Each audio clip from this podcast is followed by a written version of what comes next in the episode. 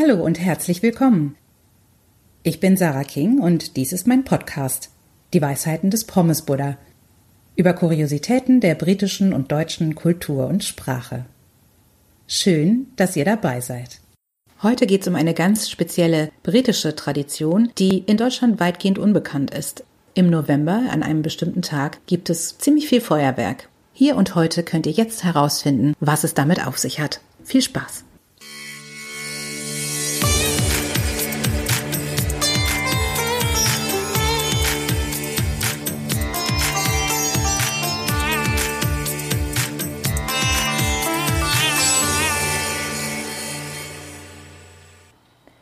Wer erinnert sich noch an die ziemlich schlechte Fernsehshow Familienduell?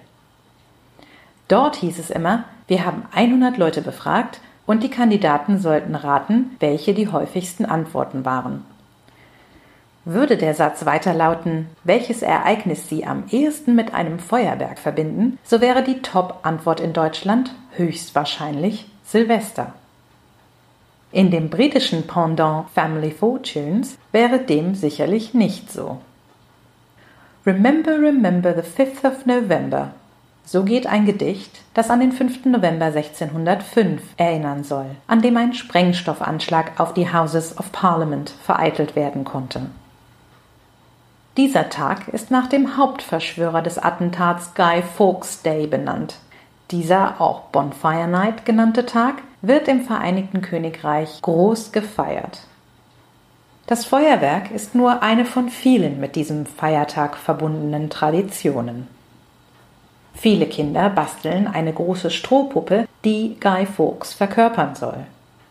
Mit dieser laufen sie in den Tagen vor dem 5. November durch die Nachbarschaft oder die Innenstadt und bitten um einen Penny for the Guy.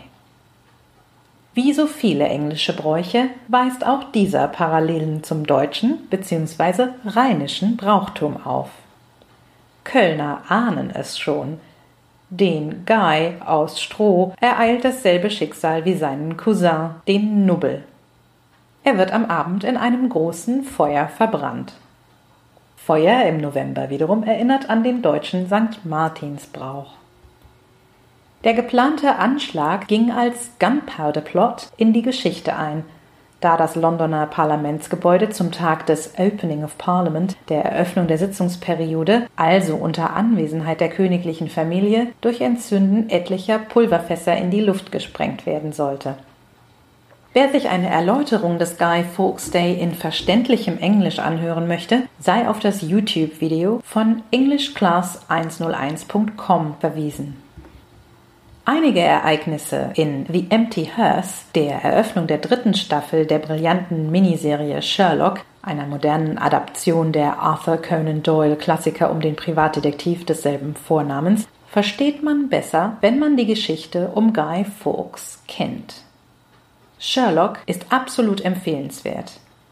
Nicht nur, weil es sich um äußerst raffinierte und unkonventionell inszenierte Neuinterpretationen handelt, sondern auch, weil sich hierin viele Anspielungen auf die britische Kultur verstecken.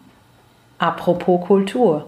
Nächste Woche geht es darum, wie man sich als Deutscher durch den Alltag bewegt. Der Pommesbuddha sagt, am Tag des Guy gibt's Böllerei. Das war's für heute. Vielen Dank fürs Zuhören.